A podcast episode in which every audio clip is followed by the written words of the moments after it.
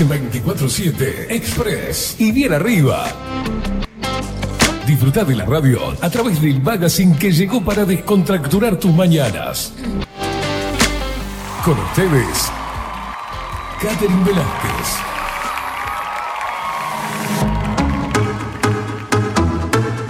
Muy pero muy buenos días, bienvenidos a un nuevo programa de 24-7 Express aquí por Bajo la Lupa Radio.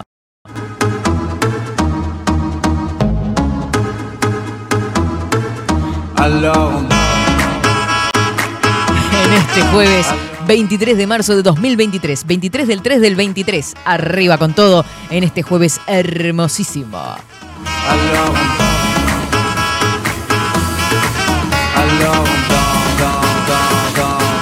25 grados la temperatura actual en Montevideo. Bienvenidos a todos. Muy buenos días, Indiada Guerrera, Indiada rebelde y loca que está prendida como todos los días y por supuesto para los pequeñulis. Buen día, indiecitos. ¡Uh! Suba. Eso es. Ahí va. Vamos.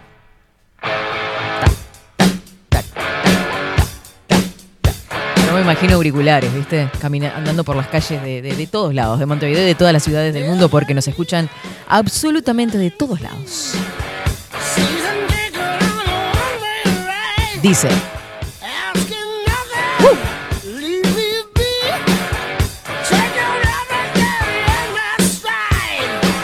¿Cómo me gustan los jueves? Es precioso un jueves, me gusta más que el viernes creo, porque es la antesala A también.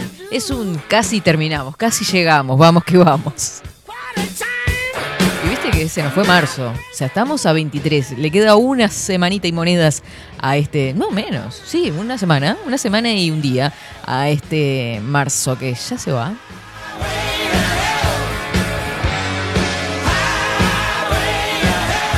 Damos la bienvenida y lo momo. Buenos días al equipo aquí en 24-7 Express. Facu Vikingo Casina. ¿Cómo andamos? ¿Cómo le va? Muy bien, muy bien. Mejor imposible. ¡Pa! Qué, ¿Qué me lindo escuchar eso. No, porque No, yo no, me puse una piedrita en el zapato para que me moleste algo hoy, ¿podrá creer? Mejor me hace daño. No, tremendo, tremendo. Me encanta esta actitud. Vamos a ver cómo está Marco Pereira con esa positividad también a flor de piel. Seguinos en nuestras redes sociales. Instagram, Twitter, Facebook, 24 barra baja 7 Express UI. Por supuesto que sí, nos seguís a través de todas las redes sociales, Instagram, Twitter, todo lo que nombró Marco recién. Y también te suscribís a los canales Telegram, arroba expresui 247 Te suscribís también a YouTube. Ahí están subidas las columnas y las entrevistas, que hay muchísimos videos. No sé, pero seguramente más de 60. No recuerdo ahora perfecta eh, cuántos son, pero son muchísimos. Así que suscríbete al canal de 247 Express, compartí, dale a la campanita. Hace todo eso.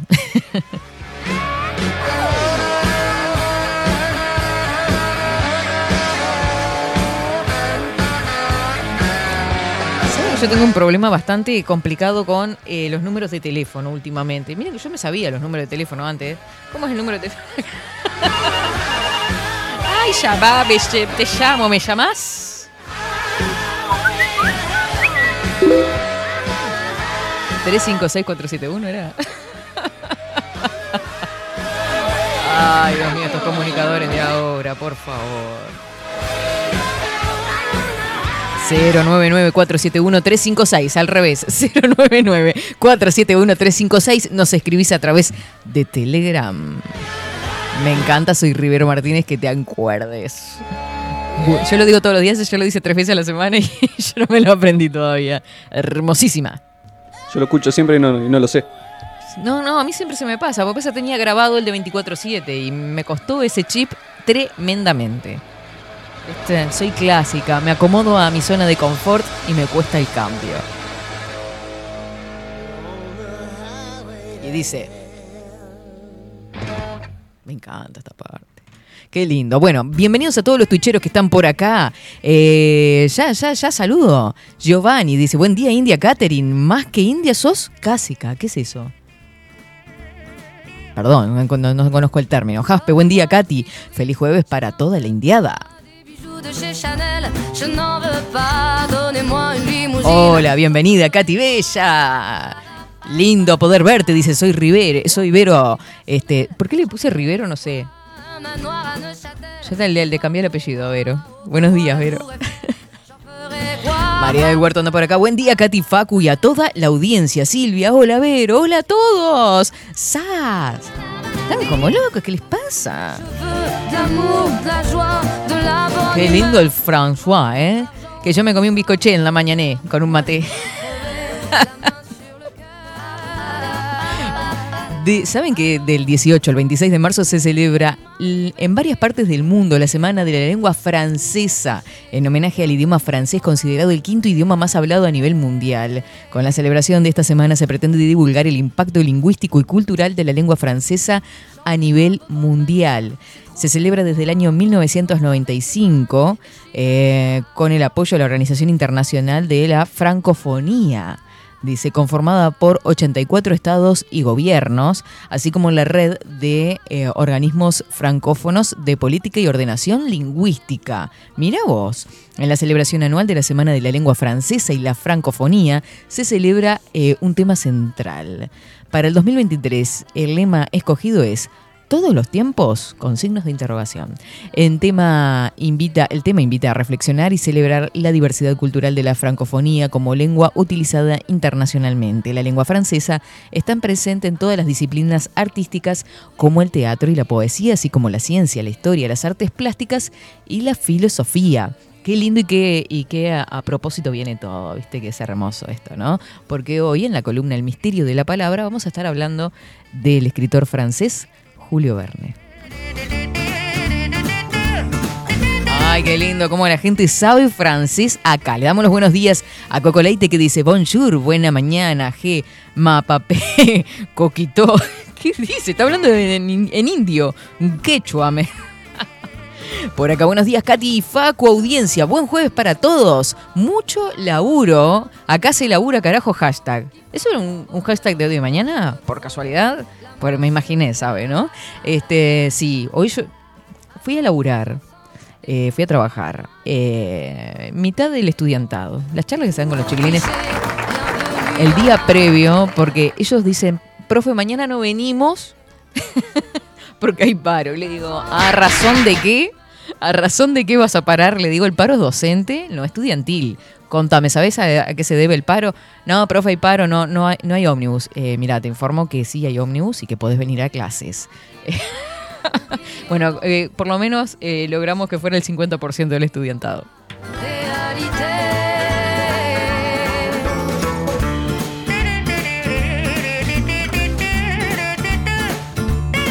Ay, perdónenme, estoy medio dormida todavía. Dice, es como cacique, pero en femenino. Un cacique es el jefe indio, sí, lo sé. La cacica es un halago. Perfecto. Bonjour, macheré.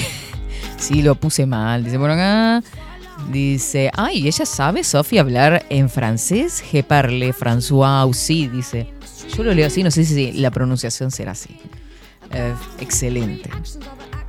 Les cuento que además de ser el Día Mundial, el día, la semana en realidad de la lengua francesa, es el Día Mundial del Aprendizaje, este 23 de marzo.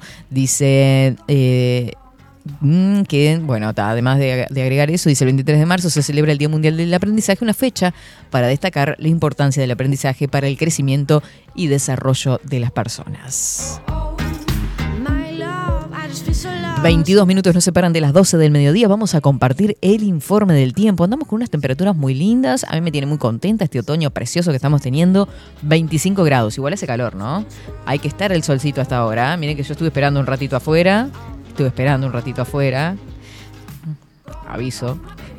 Qué lindo todo, la verdad. Emocionante. Y hacía calor. 25 grados. Vamos con el informe del tiempo.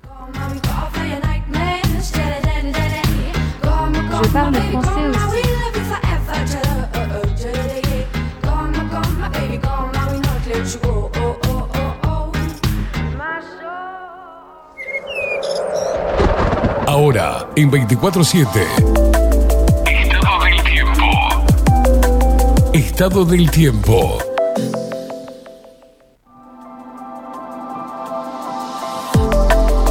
25 grados 6 décimas la temperatura actual, cielo nuboso, vientos que soplan del norte al noroeste 9 kilómetros en la hora, 1016 hectopascales, la humedad que se ubica en el 72%, la visibilidad 15 kilómetros. Estará nuboso, cubierto con precipitaciones aisladas y neblinas. Para la noche nuboso y cubierto con precipitaciones escasas y aisladas. Para hoy se prevé una máxima de 25 grados, la cual ya pasamos en realidad. Estamos en 25 grados 6 décimas. Para el viernes 24 de marzo nuboso y cubierto, probables precipitaciones escasas y aisladas. Eh, se prevé una mínima de 19 grados y una máxima de 25. Para el sábado, nuboso y cubierto, precipitaciones y probables tormentas, periodos de cubierto hacia la tarde con precipitaciones y tormentas mejoras temporarias. Así que está bastante feo. Eh, coinciden bastante, casi todos, en que el sábado va a estar lloviendo. Mínima 19 grados, máxima 24. El sol está saliendo a las 6 horas 51 minutos y se oculta a las 18 horas 54 minutos. Eh, hay persistencia por tormentas y lluvias, eh, alerta amarilla hacia el norte del país. Este es el informe del Instituto Nacional de Meteorología que además en su página está aclarando que hoy es el Día Meteorológico Mundial. Mira vos, además nos faltaba este dato. 23 de marzo, Día Meteorológico Mundial.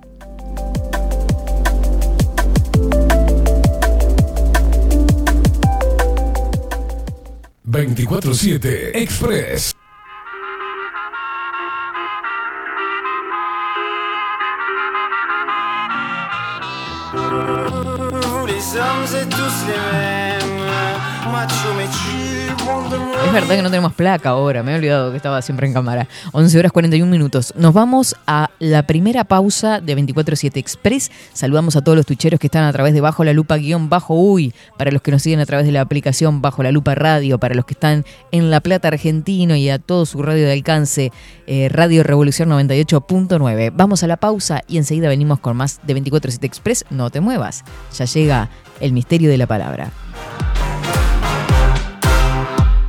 Cette fois c'était la dernière. Tu peux croire que c'est qu'une crise, mate une dernière fois mon derrière.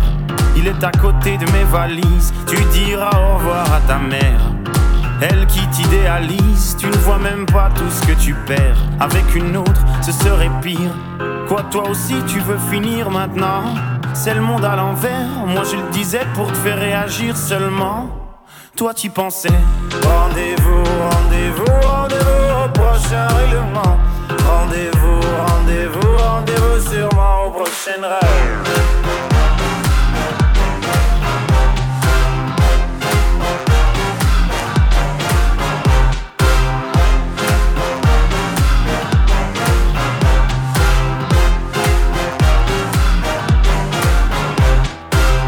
Facile à dire, je suis gnangnan que j'aime trop les blablabla Mais non, non, non, c'est important Ce que t'appelles les ragnagnas Tu sais, la vie, c'est des enfants Et comme toujours, c'est pas le bon moment Ah oui, pour les faire, là, tu es présent Et pour les élever, y aura des absents Lorsque je ne serai plus belle Ou du moins au naturel Arrête, je sais que tu mens. Il n'y a que Kate Moss qui est éternel.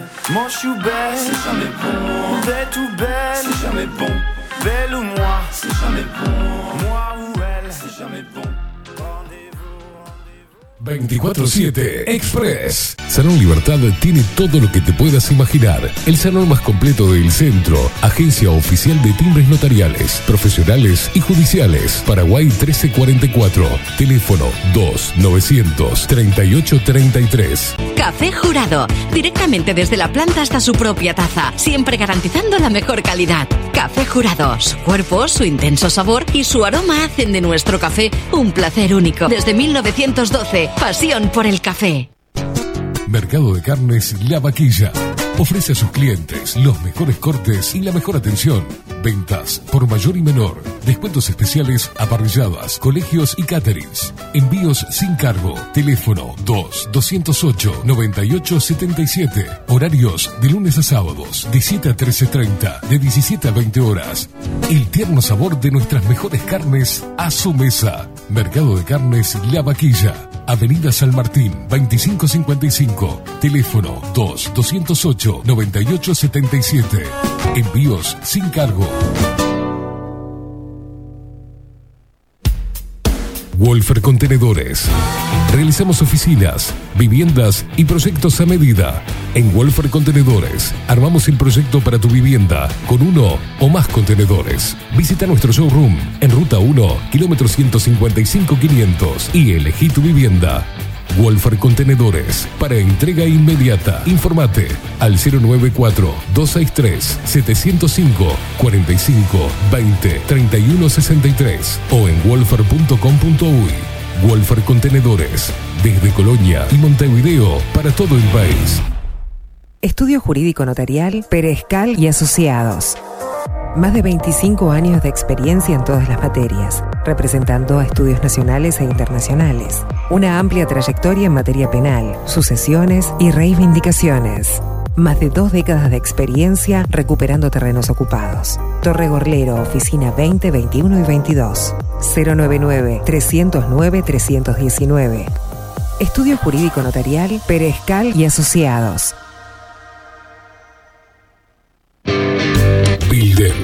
Transformación digital. Creamos la estrategia de transformación digital para que tu empresa avance y se adapte a los desafíos de hoy. Desarrollo y posicionamiento web, community management, planes de marketing digital. Builden, transformación digital. Comunicate al 094 400 060 o escribinos a hola arroba builden.uy. La imagen lo es todo.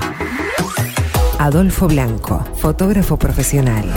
Una buena foto guarda tus recuerdos y también puede vender tus productos. Cobertura fotográfica de cumpleaños, bodas, eventos empresariales, retratos, books, fotos de productos, fotos para web. Fotógrafo profesional, Adolfo Blanco, 099 150 092. Seguinos en nuestras redes sociales. Instagram, Twitter, Facebook, 24 barra baja 7 Express UI.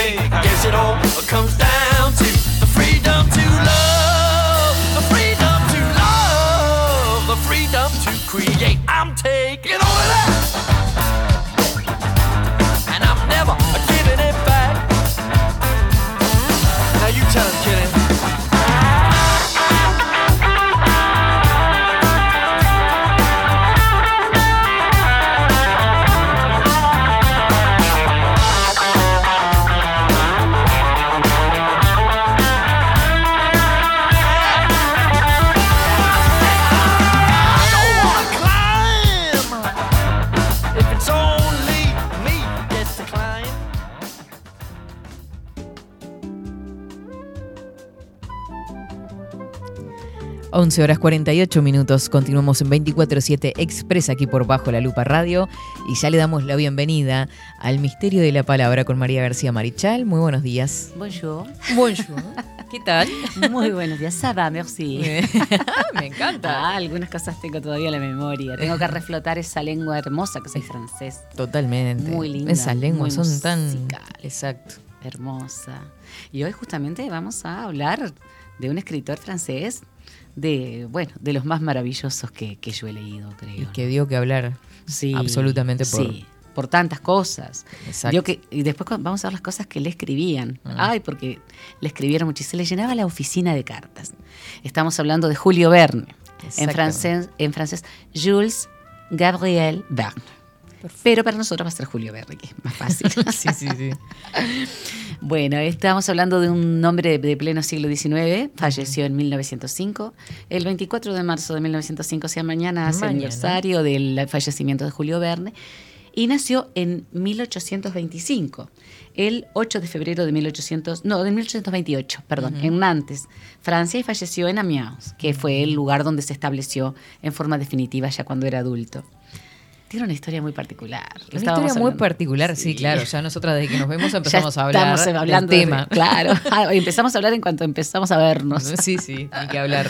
Eh, sí, una historia muy Sí. rica, bueno, una vida este, bastante larga también, Claro, ¿no? sí. Para la época, estamos hablando de un hombre que vivió prácticamente 80 años, Sí. en una época en la cual la expectativa de vida de los europeos era de 60, 61, 62. Un hombre de una vida prolífica, además, Ujú. estuvo muy bien hasta los últimos tiempos. Sí, tuvo algunos problemas de salud, pero bueno, ahora Sí, después vamos pero a lo estar vamos a ir viendo, lo sí, vamos a ir poquito. conversando. Era hijo de Pierre Verne y de Sophie Alotte de la Fouillée.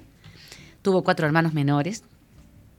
El abuelo había sido notario, escribano de Luis XV, o sea que estamos Ujú. hablando de que Una historia en- familiar claro. y bueno, y- estaban todos dedicados además a la parte de la jurisprudencia y la familia de la madre a los militares. Estamos hablando de Luis XV, Luis XVI, y, la- el abuelo vivió plena Revolución Francesa, la Eso. época del terror. Entonces, estamos hablando de alguien con un bagaje de historia muy, muy rico. Eh, Estudió en París. Vamos a ver después que mm, el padre hizo que su hermano Paul y él entraran en el seminario, porque claro, ser sacerdote en aquella época era algo como prácticamente de cajón en las familias burguesas. Mm.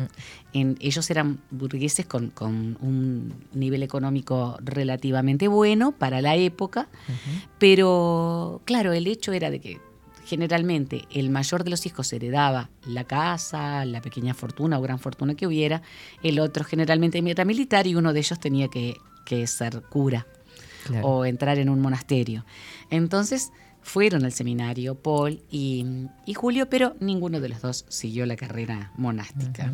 Un padre muy exigente, ¿no? Un padre con el que cuando pudo romper, rompió en forma definitiva y no quiso saber nada más de él. Nunca le volvió a pisar la casa. Le dijo, nunca más voy a pisar tu casa y lo hizo, pero vamos a ir viendo cómo, cómo fue transcurriendo esa vida.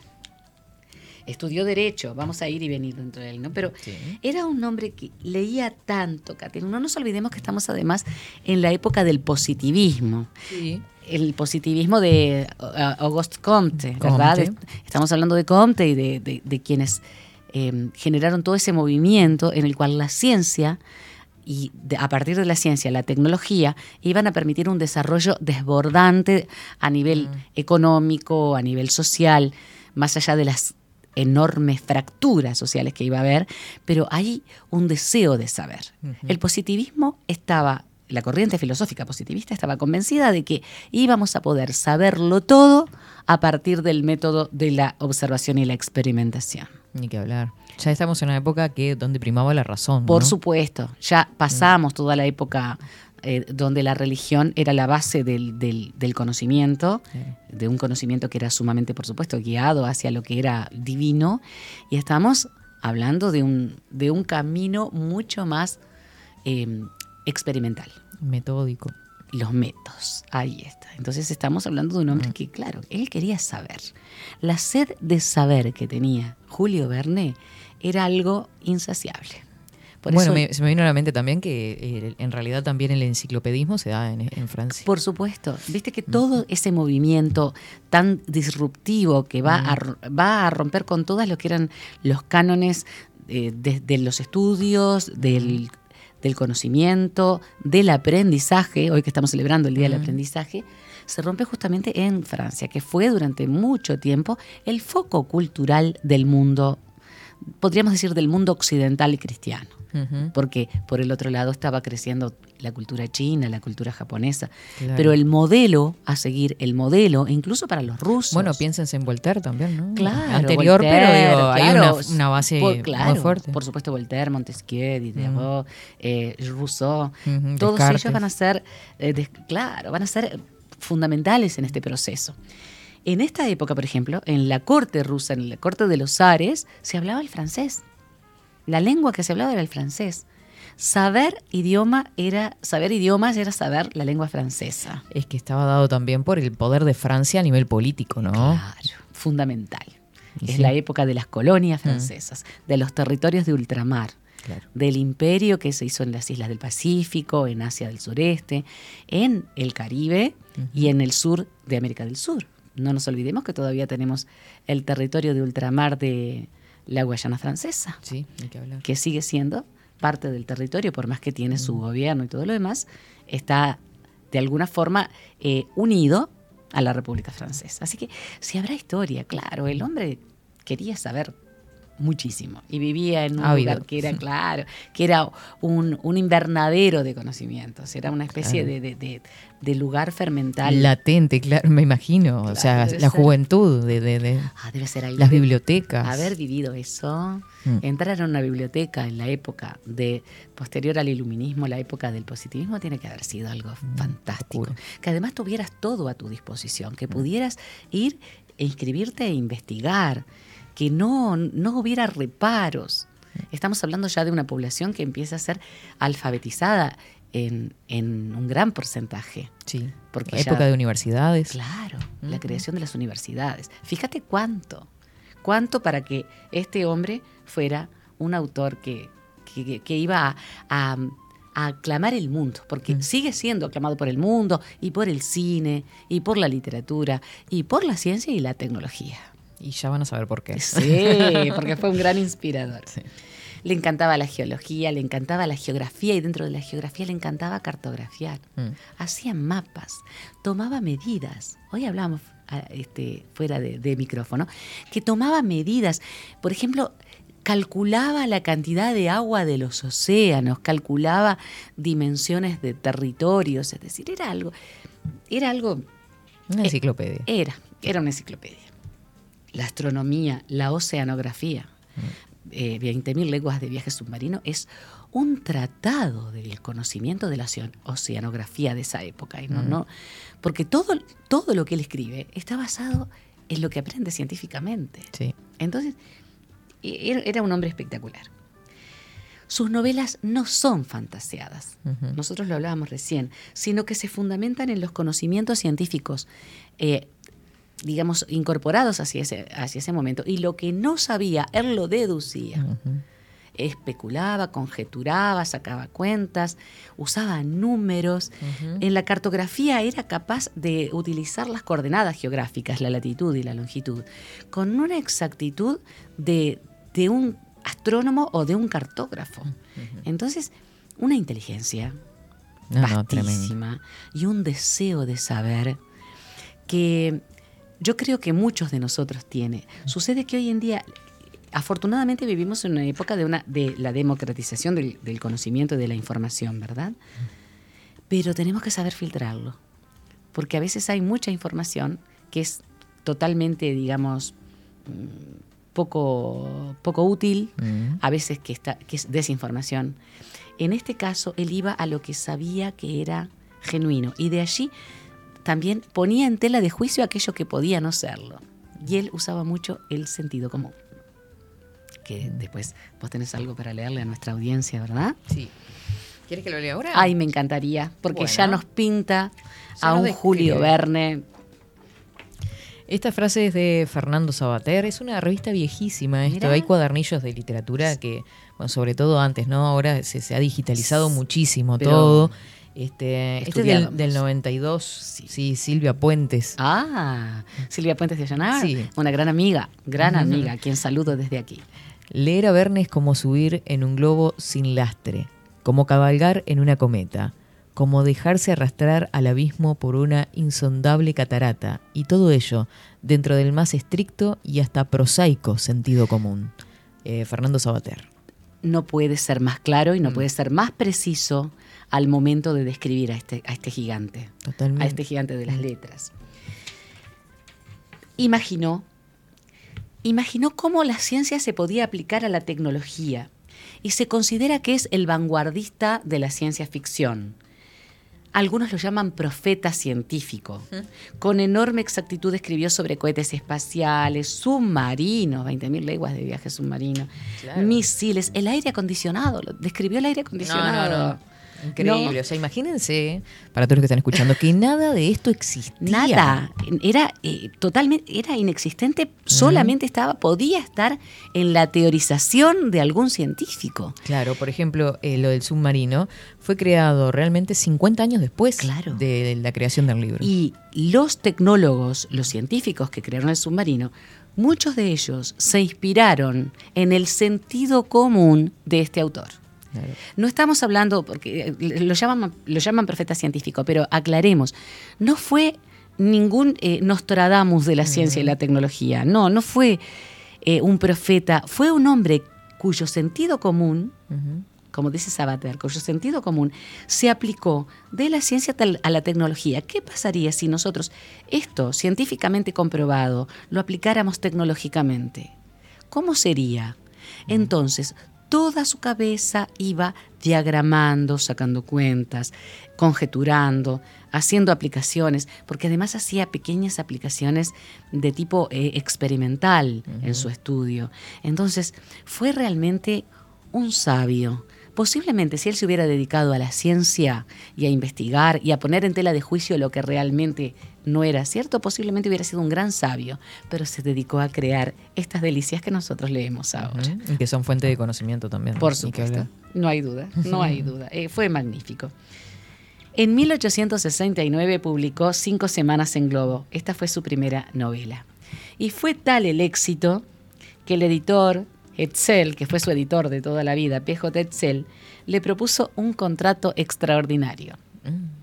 Le propuso pagarle 200 mil francos anuales por 20 años con la condición de que escribiera dos novelas al año. ¿Y cuántas escribió? Por favor. Eh, Yo me- algunas ni las he leído, No, a pesar de que tengo una vida bastante larga.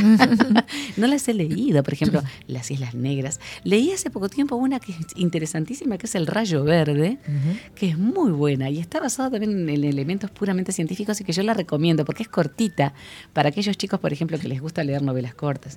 Las Indias Negras está en dos libritos. Es decir, y son tan encantadores de leer porque tenía una prosa muy muy fina, era a veces poético, era un, eh, digamos, un poseedor de un vocabulario tan adecuado para la gente que leía. No era un vocabulario árido, científico, eh, técnico, sino que era un vocabulario de un gran escritor que era capaz de bajar a tierra, de bajar a, a nuestra digamos, a nuestra capacidad de comprensión, todo eso que era tan científico y que si tú lo leías en un libro académico resultaba incomprensible. Claro. Él lo llevaba con su sentido común, lo llevaba al lector cotidiano, al que leía. Y por eso pasaron cosas muy, muy curiosas en la vida de Julio Verne. Sí, bueno, acá eh, yo me anoté 64 novelas y 80 publicaciones. ¿Qué te ¿no? parece? ¿Qué No, te no. parece? Tendría que haber vivido mucho más para seguir escribiendo. Eh, fue, fue magnífico. Este compromiso él lo asumió. En ese momento eh, dijo sí, ya estaba casado, en- se había casado con una señora viuda que tenía mucho dinero. Algunos biógrafos dicen de él que optó por tomar decisiones adecuadas en los momentos oportunos. El hecho, por ejemplo, de independizarse económicamente, casado con una persona que tenía dinero, le permitió romper con su padre. Ujú. Aquel ¿En qué padre- momento fue, no? Sí, sí. Esa ruptura. Fue además, dijo, no voy a pisar nunca más tu casa, jamás. Y no pisó nunca más la casa paterna. El padre quería que hiciera derecho. Exacto. E incluso lo vi- hizo. Sí, sí. Este, pero no era lo que le gustaba, Se realmente. graduó como doctor en Derecho. Mm. Todo de alguna forma para tener contento a ese padre, porque de alguna forma él quería congraciarse con aquel padre que en un momento especial de su vida le había dado una paliza públicamente. Y ¿Cuál vos, sabés, y vos sabés la historia, ¿verdad? sí, sí, sí. A los 11 años. sí. ¿Te acordás lo que quería hacer, no. Quería, quería este, tener dinero para comprar un collar de perlas, ¿era? Sí, un collar de coral. De coral Para una para prima. una enamorada. Él, él estaba enamorado de su prima, que era un poquitito mayor que él, Mm. y quería comprarle un collar de coral.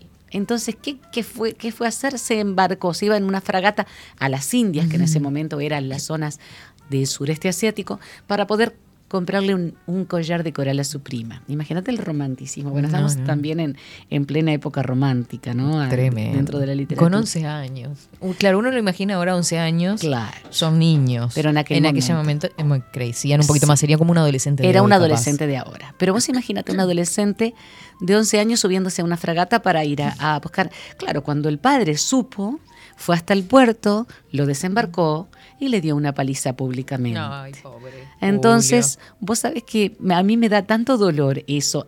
No olvidemos, estamos con- contextualicemos, en aquel momento darle una paliza a un hijo no estaba dentro de las cosas que podían No. condenarse. Julio. Y Hasta si pasado, eh, empezado el siglo XX. Por incluso. supuesto, hasta bien avanzado en algunos casos. Entonces, ¿qué sucedió? Eh, él se sintió tan avergonzado, porque claro, él- yo creo que el padre, que era muy riguroso, muy estricto, que quería que hiciera lo que él había hecho, lo que el padre quería era no perder a su hijo, porque un niño de 11 años, un, un adolescente, en una embarcación que iba a ir a las Indias por un collar de, de coral, es lógico, claro, la paliza fue algo que él nunca olvidó. Claro. Nunca lo olvidó Dolor. fue mucho el dolor, mucha la vergüenza y eso lo hizo, eh, le hizo mucho mal en algunos aspectos, porque fue un hombre sumamente duro en, en algunos. Fue además un misógino, porque su prima lo desdeñó. Entonces él sintió que todo por lo que él había luchado y lo que había soñado se le rompía. Claro. ¿Cuál fue su encauce? La literatura. Cuando pudo romper con su padre, aquel hombre que lo había castigado, aquel hombre que quiso que él siguiera la carrera de derecho que a él no le gustaba, e incluso trabajó como abogado durante un tiempo. Bueno, cuando pudo romper con él, dijo, bueno, me caso con esta mujer. Se sabe ciertamente que fue por, por, por interés que se casó con ella, que no había amor, pero aparentemente había un acuerdo. Ella respetó el hecho de que él fuera un creador y se dedicó a escribir. Cuando era joven, eh, él se acerca mucho a la literatura gracias a su tío también. Claro. Lo, eh, lo lleva a círculos de, de talleres De- literarios. claro, los talleres literarios, aquellos grupos que existían en el siglo XIX que eran los grupos de tertulia. Claro. Se tomaba el té, o se usaba también mucho ir a un café, es la época de los cafés en Francia. Entonces ibas al café a reunirte con amigos, a tomar un café y a charlar de ciencia, de literatura, de filosofía. O te reunías en la casa de, de una familia determinada, con amigos, y ese tío suyo eh, compartía, veía tanta ansiedad por saber que compartía esos espacios de tertulias, de té o de los Es cafés. que son tan lindas esas Ay, es tertulias. Yo recuerdo la época de estudiante. Es Se armaban grupos preciosos. Es hermoso. Nos llamábamos Los Tropos Quieren Viajar. Los qué, Tropos. ay, qué lindo. Me gusta muchísimo. Espectacular. Me encanta ese Sí, grupo. sí. Te voy a contar que en nuestro taller literario, el taller literario que tenemos con Sandra del Río, que se llama Tipo Tix Lexix, en griego, el jardín de la palabra, y pueden corregirme nuestros oyentes, eh, hacemos una especie de merienda cada viernes. O sea, después de trabajar en las letras, eh, compartimos eso y hablamos del autor de turno, de lo que escribió cada uno, hacemos, eh, digamos, hasta elucubraciones de tipo filosófico, Claro. buscando la forma de encontrar, la, eh, aprender y aprender. Y esto era lo que hacía Julio Verne y que su tío fue un mentor en ese aspecto, porque su padre quería que fuera abogado y que viviera de la abogacía. Y eso no estaba dispuesto a hacerlo Mm, nuestro querido Jules. Bueno, eh, habíamos comentado que a los ocho años ingresó con su hermano al seminario de Saint Donation y que dejó después para estudiar filosofía y retórica. Se graduó en 1848 como doctor en Derecho y al mismo tiempo escribía. Escribió principalmente dramaturgia, pero no tuvo mucho éxito con las obras de teatro. Lo suyo era algo nuevo. Él quería algo fantástico. La fantasía para él era nutrición para su cerebro, para su emoción. Y allí canalizó todos esos sentimientos negativos que tenía. También. Lo canalizó por ese lado. Mm. Se- digamos, fue una, una forma de sanar su misoginia originada por, por, por aquel desprecio que en aquel momento, en un caballero muy idealista, el desprecio de su dama, el desprecio de su amor, era como una especie de, de, de- de- de que le hacías la cruz De golpe. un golpe muy fuerte. Bueno, ah, entonces era misógino. No lo juzguemos mal porque estamos hablando del siglo XIX. Claro. Además de eso, no quería ser abogado. Él quería vivir un mundo en el que los héroes fueran, eh, digamos, este, gallardos, fueran caballeros, fueran buena gente, quisieran aprender, quisieran recorrer mundo, el globo sin lastre. el querer recorrer el mundo. Y bueno, y está, por ejemplo, Cinco Semanas en Globo, y está, eh, este, además del 20.000 leguas de viaje submarino, está la del globo aerostático. ¿Cómo Sí. se llama esa maravilla? Em, eh, a ver, por favor. No lo vimos recién. Sí. Ah, bueno. Después nos vamos a acordar. Dentro de. no, no, sí, nos van a, rezongar nuestros, nuestros Mm. autores. Sí, se me fue también. Pero vaya, Lo nombramos recién. nos van a decir y nos Mm. lo van a decir ellos. No tuvo éxito con sus obras teatrales. Fue además secretario de Seveste en el Théâtre Lyrique y publicó algunos relatos como Martín Paz, un nombre español. En 1857 fue agente de bolsa, empezó a viajar por Europa, estuvo en Inglaterra, estuvo en Escocia, viajó por los países nórdicos, después recorrió parte de América del Norte, Canadá, los Estados Unidos. Y ese, ese conocimiento geográfico in situ también le permitió mucho la descripción. Fue un gran descriptor. Un gran, la vuelta al mundo en 80 días. Bueno, y que después se termina llevando adelante también. Exacto, claro, se quiso viaje. probar. Se Ahí quiso tenemos probar. el globo Mm. aerostático. Y cómo, no vamos a espolear para aquellos que no lo leyeron, cómo hace con el, el conocimiento de la rotación terrestre y del tiempo de rotación, de los usos horarios, uso con H, y de las zonas horarias, hace un cálculo perfecto para hacer su aventura realidad. Estoy hablando, por supuesto, del protagonista. Hay una Claro. película estupenda. Bueno, de- muchas de sus, de sus novelas se llevaron a, Claro, al al cine, cine, ¿no? Bueno, Viaje al centro de la Tierra, creo que hay Mm. más de una. Sí. Hay una relativamente reciente. Sí. Eh, También este mm, eh, La Vuelta al Mundo en 80 días. Hay una película con Cantinflas que está muy, muy linda. Eh, también eh, se hizo este mm, De la Tierra a la Luna. Sí. 20.000 leguas de viaje submarino. Bueno, que en realidad en ese primer viaje a la luna, que él, el- esta obra es de, eh, lo tenía anotado por acá, 1865, Exacto, viaje sí, de la Tierra a la Luna, sí. y 100 años después, 1968, se da el primer viaje a la Luna. Y sí, y la idea del cohete, ¿no? Que después este, va a ser lamentablemente muy tenido en cuenta en la época de la Segunda Guerra Mundial en los misiles, pero la- el cohete como un impulsor de la nave espacial es una idea de Julio Verne. Entonces, este, hablamos de, de- de un visionario.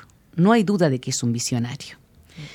¿Cuántos libros? Vos hablaste de 64 novelas, ¿verdad? Sí. De la Tierra a la Luna fue tan impactante y habla solamente de la preparación del viaje, que es de 1865, fue tan impactante que en su despacho, su despacho se desbordaba de gente que le escribía porque quería un viaje para el, para el próximo viaje lunar. Ah, Entonces quería, quería la próxima.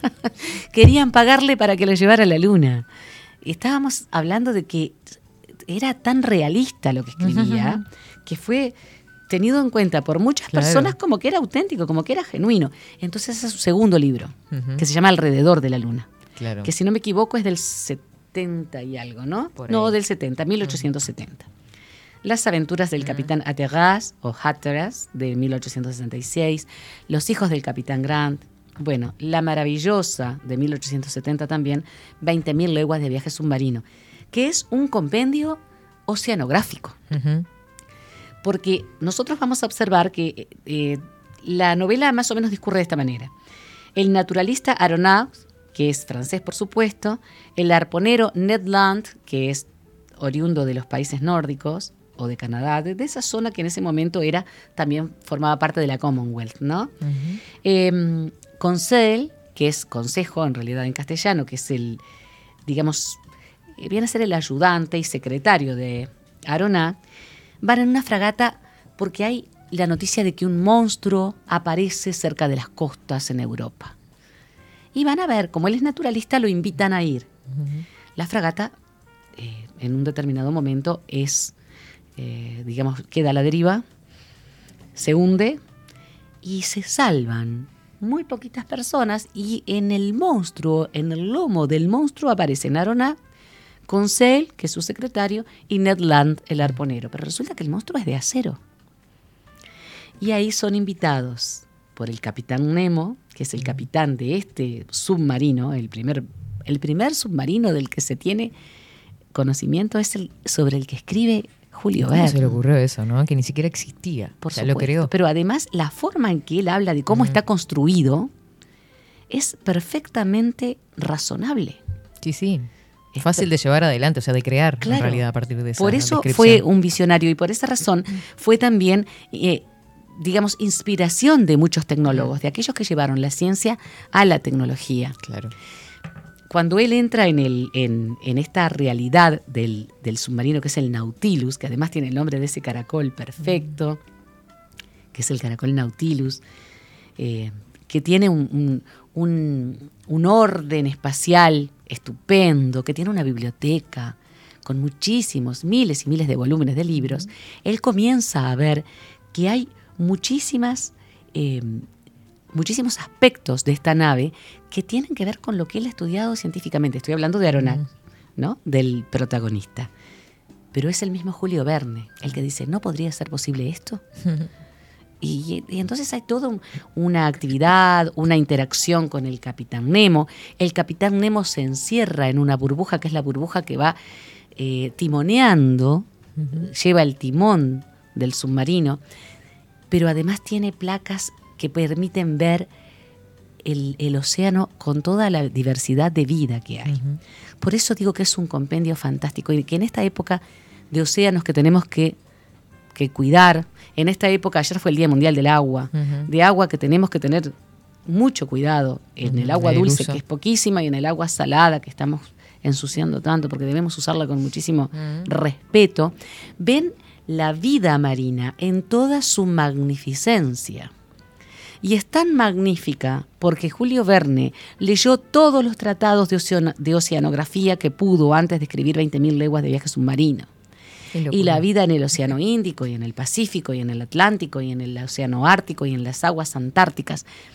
Describe como un verdadero oceanógrafo esa vida, pero la describe de una manera tan espectacular que el lector no se cansa de leerla. Claro. Viste que vos nombrabas esto de, de que leía muchísimo y esto lo llevó a que pasaba días leyendo y no comía. No. O sea, le, le generó muchos problemas se este, en su salud, claro. Se enfermó. Se enfermó tanto que su esposa Mm. tuvo que hacerlo, lo apartó un poco de aquellas eh, jornadas interminables en las bibliotecas, con atlas y libros y leyendo. No nos olvidemos que además los lentes, Mm. esto que nosotros ahora tenemos como parte de nuestro de nuestro organismo, además tenemos lentes de contacto. En aquel momento recién se estaban perfeccionando la óptica. Claro. Mm, Recién estaba Mm. perfeccionándose y era principalmente en Alemania, en Prusia, donde nosotros tenemos a los grandes técnicos ópticos que van a llevar adelante el proceso de perfeccionamiento del lente. Del lente ah, en ese momento había solamente lentes para leer, lentes para presbicia. Después aparecen los lentes para astigmatismo, los lentes especializados. Pero es una época en que hasta eso está desarrollándose. Es el desarrollo de la ciencia y la tecnología y es ese momento en el que él está viviendo. Se enfermó. Se enfermó. Me, me hace acordar tanto a, a Ah, Quijote, claro. de tanto leer. Novelas de caballería, Sí, pobrecito sí, quedó sí. esquelético. Esquelético. Bueno, y a Julio Verne le pasó bastante similar. Bueno, incluso una de las causas de, de su fallecimiento, o la causa de su fallecimiento, es por una enfermedad, ¿no? Sí, se enferma y va a- acumulando enfermedades, porque Mm. además empieza a deteriorarse su Claro, salud.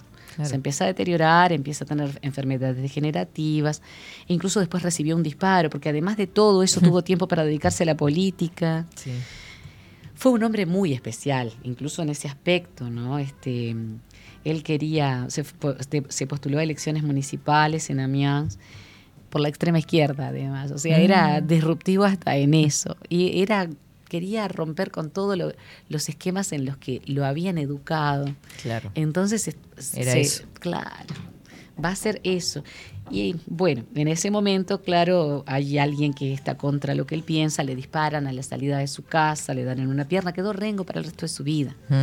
Y además se enferma, por, se enferma no solamente de las enfermedades propias de la edad y de ese momento histórico, Sí. sino que se enferma de... eh, tiene problemas musculares, tiene problemas en el sistema nervioso central y comienza a deteriorarse. De todas maneras, estamos hablando de un hombre que vivió mucho. Sí. Su fama y la incansable energía le hicieron comprometerse en, en la política, como decíamos.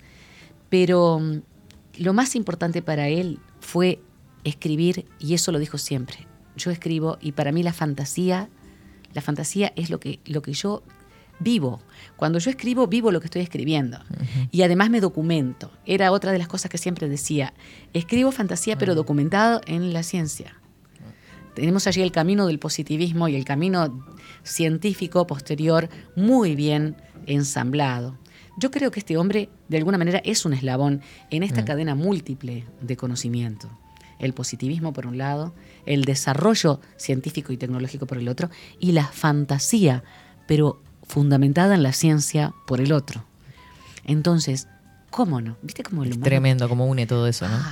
Es y el humano, trabajo ¿cómo es, impresionante. cómo es capaz? Porque ese trabajo, porque Mm. vos lo dijiste perfectamente, es trabajo. Mm. Estamos hablando de oficio, estamos hablando de trabajo creador. Mm. Porque hay que sacar cuentas y hay que medir y hay que cartografiar. Por ejemplo, en Viaje al centro de la Tierra, el mismo Julio Verne hace un eh, mapa de Islandia. Porque para entrar al centro Mm. de la Tierra va a ir por un volcán apagado. No nos olvidemos que Islandia está en plena eh, dorsal atlántica. La isla, que es una isla, pero además es un reino, es un país independiente, está atravesada por la dorsal atlántica, que es la cordillera, las dorsales son cordilleras submarinas, y las dorsales en los océanos eh, se corresponden con una fractura en las placas. Es decir, es un área de expansión oceánica. El océano, el fondo oceánico se expande. El magma del manto sube al fondo oceánico y va separando, es roca en estado incandescente, va separando las partes de las placas. Islandia es extremadamente volcánica. Claro. En Islandia, la generación energética para calentar las casas, para cocinar, para tener agua caliente, es geotérmica. Es de aguas termales. Mira. Sí, no hay este, electricidad eh, con, con combustibles fósiles. Claro. No hay calefones. No, es el país más limpio del, del mundo y el que está mejor dentro de los países de- que están en, en lugares, en espacios de clima frío, es el que está mejor atendido porque usan justamente la naturaleza a su favor. Claro. Y esto acá aparece también en Viaje al Centro de la Tierra. No, no, es espectacular Era este una cosa increíble. Recibió la Legión de Honor.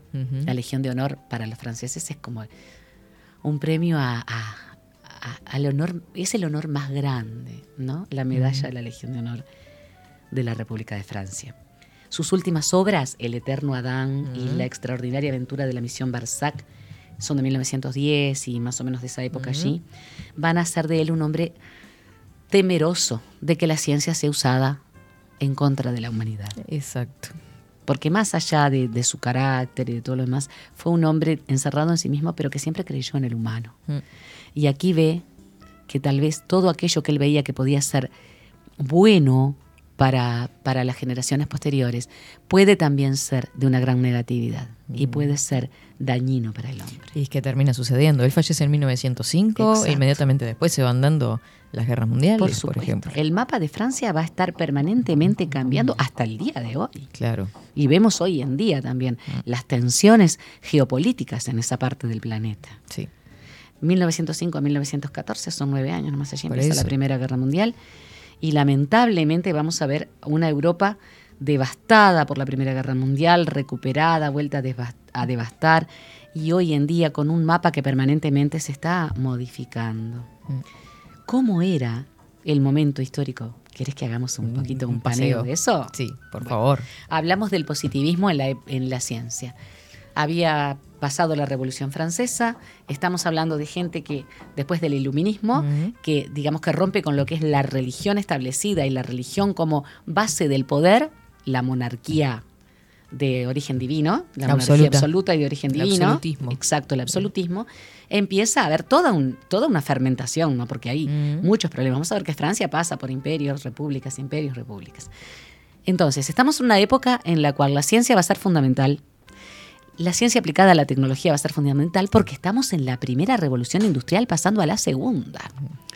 Tenemos en cuenta de que la primera revolución industrial que tuvo como fuente de energía primordial el carbón, principalmente en la zona de las Islas Británicas y en la región de Francia, en la zona de las Ardennes y en la zona de Bélgica, lo que después llamamos el Benelux, Bélgica. Netherlands, Luxemburgo. Bueno, tenemos toda el área de la industria textil, la máquina a vapor que primero se va a utilizar en los barcos, pero que posteriormente va a ser utilizada en el tren. Y ahí comienza el poblamiento de las grandes áreas en el planeta. Y hablamos de Rusia, de Estados Unidos, de Canadá, de la misma China posteriormente. Una Pero- época muy nacionalista después también. Claro. Se van formando ciudades y naciones. ¿no? Por supuesto. Comienzan a aparecer los nacionalismos en Europa principalmente, y después van a aparecer en Asia. En América estamos en plena revolución de los países Claro, latinoamericanos. y eso imagínate, para un país europeo tener este, tierras en América, ¿no? Era un- Eran imperios. Era el tesoro, eran Mm. imperios. En esta época, que pasamos de la primera a la re- segunda revolución industrial en Francia, nosotros tenemos ese imperialismo francés llevado al extremo de conquistar tierras en Asia, en las islas del Pacífico, que hasta el día de hoy constituyen algunas de ellas territorios de ultramar, como le Ujú. llaman los franceses, en el Caribe y en el norte de América del Sur. Entonces hablamos de un país poderosísimo desde el punto de vista geopolítico. Sí. Era poderosísimo. Tenemos a Inglaterra y a Francia. Mm. Y es de estos, de estos países de los que los, los latinoamericanos comienzan a hacer justamente un desprendimiento, que a África y a Asia les va a llevar mucho tiempo más. Claro. Es que cuántos este, intelectuales eh, de América, incluso de nuestro país, viajaron a Europa y a Francia en particular para nutrirse y traer ideas después, ¿no? Claro. Para constituir después lo que será nuestra constitución, Claro que reformas educativas. Porque aquella, este, la Revolución Francesa, Mm. ¿no? Eh, de la igualdad, la fraternidad, la libertad, liberté, igualité, fraternité, va a ser el- la fuente de, digamos, de, de orientación para los países que se van a formar primero en América anglosajona. Hasta en los colores, ¿no? Claro. Libertad o muerte, blanco, Por rojo y azul. Claro, estamos Sí, sí. dentro de esto. Esto va a ser fundamental Mm. en el siglo XIX, principio del siglo XX. Y, y América va a desprenderse justamente en esta época. Plena época de revolución industrial, después de la revolución francesa que fue de 1789 al 99, eh, la burguesía adquiere muchísimo poder. Tenemos el poder de los banqueros, tenemos el poder de los, de los, de los nuevos ricos, les nouveaux riches, como le llaman los franceses, ¿no? Las masas populares empiezan a ser protagonistas porque los obreros comienzan a pelear por sus derechos, porque eran oprimidos. La primera revolución industrial fue una máquina de picar carne y la Sí, segunda anduvo ahí. También. Entonces, Largas, la- eh, largas jornadas, jornadas, laborales. Niños trabajando en lugares niños. peligrosos porque ellos entraban. Mm. Las familias viviendo en, en- en lugares hacinados, oscuros, eh, donde no tenían ni aire limpio para respirar. El carbón, Mm. que era la fuente de energía. El polvo del carbón ocupándolo todo. Estamos hablando de enfermedades. enfermedades, muertes terribles, ¿no? Muertes Mm. prematuras, niños, una mortalidad infantil altísima. Cuando se pasa la segunda revolución industrial y comienza el petróleo a ser el eje de la, de la industria, cambia esto, pero también hay un cambio social, porque los obreros se van a sindicalizar y van a empezar a, a pelear por sus derechos, porque habían sido pasados por encima como con una máquina planadora. La primera república francesa fue proclamada en 1792, pero en 1804 la- es abolida por Napoleón Bonaparte. No nos olvidemos que es la era napoleónica también. Y años. Años. Y tenemos un imperio que además intenta unificar Europa. Y luego vamos a tener en la Segunda Guerra Mundial otro nacionalista. Es que son a las causas, ¿no? Esas son claro las que causas sí. de la, la guerra mundial. Claro que sí. El talento militar de Napoleón no, no puede de ninguna manera dejarse de lado porque casi logra. eh, Creo que fue la campaña con, a Rusia, la campaña rusa, lo que hace que Napoleón caiga. Y bueno, y la batalla de Waterloo que fue determinante para él, ¿no? Pero Napoleón fue un estratega impresionante, casi logra. Después vamos a tener más adelante el- la historia repetida con Adolf Hitler. Acá la nobleza va a perder aquellos privilegios en la época del- de, de la burguesía y en la época napoleónica. En 1830 hay una nueva revolución en Francia. Los liberales eh, se enfrentan al, al gobierno napoleónico. Deja, deja de ser el, el antiguo régimen para eh, volver a una monarquía liberal. Es lo que se llamó la monarquía de Julio. No me acuerdo muy bien de eso. eh, o sea, no me acuerdo, no me acuerdo de haberlo leído. claro que no lo viví. Digo, pero no me acuerdo muy bien cómo fue esa monarquía de Julio de 1830 a 1848, que fue más liberal. No recuerdo muy bien cómo, cómo se manejó, pero era ya lo, digamos, la base de lo que van a ser las, las monarquías actuales, que son bastante anacrónicas y que en realidad el rey reina pero no gobierna. ¿no? Exacto.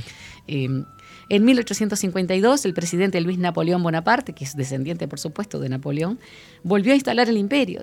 Otra vez. de nuevo, Mm. estamos en lo mismo. Y en 1870, Prusia, que es un estado alemán, derrota al imperio de, de Luis Napoleón y se inicia la tercera república parlamentaria, laica y con las libertades individuales, que es la que hasta el día de hoy se da en Francia. Y el colonialismo que no podemos dejar de lado. Entonces, ¿viste cómo el- el- la situación geográfica, histórica y sociopolítica va a generar a los autores? Porque acá vamos a tener además el romanticismo y todo lo demás, pero Claro. este hombre, este hombre que hoy estamos Ujú. estudiando y que hoy estamos compartiendo con nuestros oyentes, es realmente un hombre que va a romper todos los, los esquemas de lo que era eh, la ciencia, la tecnología y hasta la política, porque él, por ejemplo, en sus obras está permanentemente contra lo que es el totalitarismo. Va a ser contrario a todo lo que es totalitario, todo lo que es imperialista. Y habla, por ejemplo, en muchos casos, de insurrecciones que después se van a dar, Claro. insurrecciones contra lo que fue justamente este imperio que se basó en quedarse con las tierras para repartirlas entre quienes colonizaban y dejar a los naturales totalmente fuera de los procesos Claro. Y la destrucción que eso va a ocasionar en los pueblos, ¿no? Ujú. Vos sabés que hay una obra que se encontró en una caja fuerte, este, cerca de 1989, por ahí, o sea, muchísimo tiempo después de su fallecimiento, este, que es París en el siglo XX. Ay, qué impresionante. Y que justamente eh, lo que describe es una sociedad totalmente modernizada este, y el miedo que él tenía, con eso que haces referencia, eh, a la pérdida de la sensibilidad. ¿No? ¿Te das cuenta? Lo visionario de este hombre. No Y sabía. que es lo que eso. estamos viviendo en realidad hoy, ¿no? Qué dato impresionante Sí. el que me das. No lo tenía, Mm. ¿sabes? O sea, él tenía miedo de una sociedad mecanizada, Claro. totalmente industrializada, que prácticamente lo que, Lo que estamos, estamos viviendo, viviendo ahora, hoy en día. ¿vos te das Sí. cuenta? Sí, sí. Es increíble. Sabés Y ahí hay mucho de ese pesimismo que hacíamos Sí. referencia, de esa parte oscura. Porque al principio él estaba muy entusiasmado. Sí. Él tenía un entusiasmo tan grande con el desarrollo, con la ciencia, con la tecnología, con lo que se pudiera lograr. Es que se da más en el, capaz en la primera etapa de su vida, ¿no? Cuando empieza a ver que todo aquel conocimiento puede dar lugar, pero le ha pasado a muchos científicos. Él es un creador y un literato antes que nada, pero era un hombre que basaba todo en el sentido común y en la ciencia, ¿no? Muchos científicos se vieron también eh, apabullados por cómo fue utilizado el conocimiento. Y me acuerdo de Einstein en este momento, por Claro. ejemplo. Sí. Entonces, mira, ese dato que me parece estupendo para tenerlo en cuenta, no lo tenía, pero sí en el, por ejemplo, eh, en los últimos libros de él, como la mm, Exploración Barsac, él está muy pesimista Sí, en sí, lo sí. que se Es refiere. que igual creo que puede ser un sentimiento de los escritores de la época, Sí. porque me- se me viene a la mente Baudelaire con Claro, el romanticismo, claro, claro. que es el 1800 y pico también. Sí, Baudelaire, que está Entonces, dentro de lo que es el en spleen, sí. el hastío. Sí. que ahí, bueno, ta, ahí juegan otras cosas en la vida de Sí, Baudelaire que en algún supuesto, momento veremos. Por supuesto que sí. Eh, Y me quedo con una frase también que dijo Verne, este que está escrita por ahí, eh, con respecto a todo lo que hemos hablado de lo, de lo visionario que él fue. Dice, lo que cualquier hombre es capaz de imaginar, otro lo podrá hacer. Pa. Realmente, Realmente fue así. sí. Fue como él, fue como él lo planteó. Es como que lo haya dejado escrito como una Biblia, como diciendo, bueno, yo les dijo esto, ustedes hagan. Por eso, por eso mucha gente habla de él como un profeta de lo científico y de lo Mm. tecnológico. Es un hombre, fue un hombre eh, maravilloso. A mí me fascina la literatura de Verne hasta el día de hoy. Y más allá de todo lo que leemos, Catherine, para mí, por ejemplo, 20.000 leguas de viaje submarino y Viaje al centro de la Tierra son libros que yo releo cada tanto porque disfruto. Por ejemplo, en el Viaje al centro de la Tierra, ¿puedo leer un fragmento? Sí, claro. Fíjate. En el capítulo 15 habla del eh, volcán apagado del volcán, por lo que ellos, por lo que ellos van a entrar al centro de la Tierra. Vos fíjate que quiso hacerse eso en algún momento en los años 60 y 70. Yo, yo crecí en los años 60, ¿no? Entonces yo me acuerdo de gente que quiso meterse en, en los cráteres. Y no estoy hablando de gente, profesores de geografía, estoy hablando de científicos. A ver hasta dónde llegaba. Claro, el problema es que cuando vos te encontrás con un volcán Mm. extinto o apagado, te encontrás con una especie de tapón eh, de roca. Hay también obsidiana, porque seguramente algunos de los chicos que nos escuchan, ¿y la obsidiana exi-?" Sí, la obsidiana es una roca magmática cristalizada, negra, es basalto eh, muy sometido a altísimas presiones y temperaturas, muy cortante, muy afilada. Hay obsidiana, sí, en muchos volcanes. Y hay también diamantes en muchas cuencas volcánicas. Pero allí es donde el carbono fue sometido a presiones más, más grandes. Pero hubo gente que quiso saber si a través de un eh, cráter volcánico se podía llegar hasta el centro de la Tierra, cosa que por supuesto es impracticable debido a las altas densidades, a las temperaturas imposibles. De pronto una máquina en un futuro lo puede hacer, ¿no? De pronto No lo una máquina sabemos. lo puede hacer. Esto es- este científico, su sobrino, que además está desilusionado del amor, fíjate vos, Julio Verne, el sobrino tiene que ser Julio Verne, lógicamente, quiere ir hasta el centro de la Tierra para ver qué hay, cómo es, y se puede haber la posibilidad de que la Tierra sea hueca y haya un mundo dentro de ella.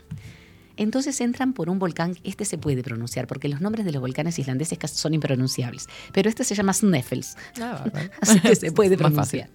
El Sneffels tiene una altura de 5.000 pies. Una enorme capa de nieve cubría su cumbre.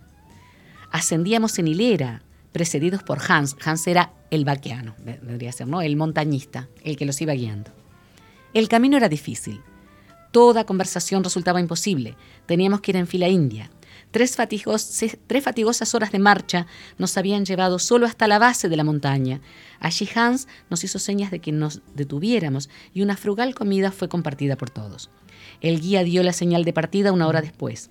Los tres islandeses, porque llevaban porteadores, lógicamente, tan taciturnos como su compañero Hans, no pronunciaron ni una palabra y comieron sobriamente. Es capaz, incluso sin haber viajado tanto, de describir cómo son los nórdicos. Los nórdicos son personas serias, son personas taciturnas, tal vez por una cuestión hasta de luz solar. Sí, claro, puede ser. Viven muchísimos meses en la oscuridad Claro. y viven muchos meses con el sol de medianoche, es decir, un sol que no se pone nunca y hay que oscurecer la casa para poder dormir. Por eso hay mucha gente que sufre de insomnio. Y aquí empieza esta aventura que van a ver, después se van a perder en el, en el cráter y, todo lo demás. Es realmente Es, estupendo. es- la invitación queda más que hecha para que se... Sí, 20.000 se leguas de viaje submarino, otra maravilla. Es cinco Muchísimo. semanas en globo. Bueno, creo que hay mucho para ver de Julio Verne, mucho para adivinar, además de lo que él pensaba y lo que él sentía. Era muy sarcástico en algunos momentos. Y tener mucho en cuenta también, eh, en este caso, lo que es lo que hablamos siempre, ¿no? Ese contexto sociopolítico, geográfico. Para mí, Catherine, esto que hacemos nosotras es algo tan enriquecedor para nosotras mismas y para sí. quienes nos oyen, Mm. porque una de las cosas que no podemos hacer es alterar aquello que fue escrito. Porque lo que fue escrito por un autor fue escrito en un momento histórico y en un espacio geográfico y en un momento personal. Claro. La misoginia de Julio Verne no nos tiene por qué hacer detestar a un Julio Verne que es un exquisito. Entonces, ¿por qué la misoginia? Bueno, estamos hablando de una época muy particular y de un hombre que sufrió, sufrió por amor, entonces, bueno, ¿qué era mejor? Era mejor decir, bueno, no, las mujeres, está. Las mujeres, esas mujeres, la donna de móvil, como dice el área de la ópera, ¿no? Sí, sí, hay que, hay que siempre este, tener en cuenta la época en la que vivió en definitivo y su historia, la como historia, estamos la haciendo historia este personal. Por eso creo que eso es lindo y es que es importante que además nuestros oyentes además nos enriquezcan a nosotras con lo que ellos saben. Claro. Así como vos haces Mm. conmigo, que me das datos que yo no tengo y yo te doy otros. Creo Obvio. que ese intercambio es tan interesante y puede hacer que nuestros chicos, que leen más que los chicos de hace 20 años, ¿eh? Eso, Leen eso más. lo dijiste hace poco también. Sí, y- sí, doy fe, leen más. Que nuestros chicos y nuestros grandes vuelvan a los libros. Qué lindo. Volver a las libros, bibliotecas. A las bibliotecas. Hay ambiente más lindo que una biblioteca. Yo por eso lo entiendo tanto a Julio Verne. Yo me cerraría. Muchísimas gracias. no, es un placer. Un placer. Seguimos buscando el misterio de la palabra. Seguimos buscando y nos reencontramos el próximo jueves, por supuesto. Hasta la próxima. Pasado el misterio de la palabra con María García Marichal.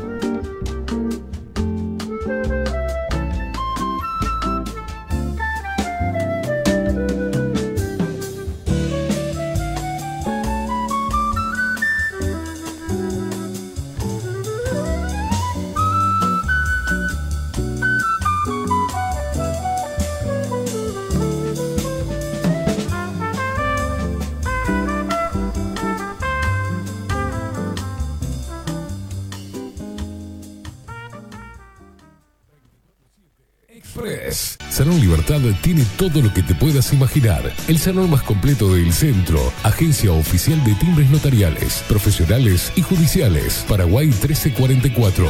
Teléfono 2 900 3833. Wolfer Contenedores. Realizamos oficinas, viviendas y proyectos a medida. En Wolfer Contenedores armamos el proyecto para tu vivienda con uno o más contenedores. Visita nuestro showroom en Ruta 1, kilómetro 155-500 y elegí tu vivienda. Wolfer Contenedores para entrega inmediata. Informate al 094-263-705 45 20 31 63 o en wolfer.com.uy. Wolfer Contenedores desde Colonia y Montevideo para todo el país. Mercado de Carnes La Vaquilla. Ofrece a sus clientes los mejores cortes y la mejor atención. Ventas por mayor y menor. Descuentos especiales a parrilladas, colegios y caterings. Envíos sin cargo. Teléfono 2-208-9877. Horarios de lunes a sábados, de 7 a 13.30, de 17 a 20 horas. El tierno sabor de nuestras mejores carnes a su mesa. Mercado de Carnes La Vaquilla. Avenida San Martín, 2555. Teléfono 2-208-9877.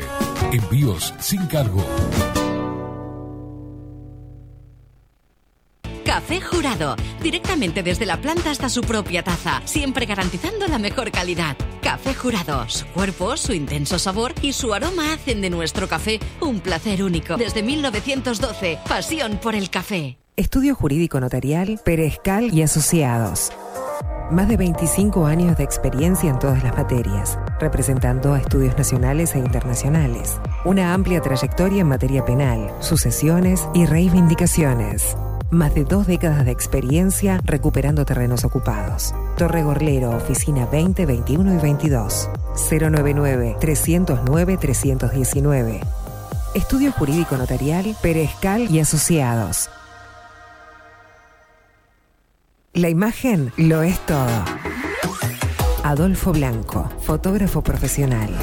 Una buena foto guarda tus recuerdos y también puede vender tus productos. Cobertura fotográfica de cumpleaños, bodas, eventos empresariales, retratos, books, fotos de productos, fotos para web. Fotógrafo profesional, Adolfo Blanco, 099 150 092. 24-7 Express.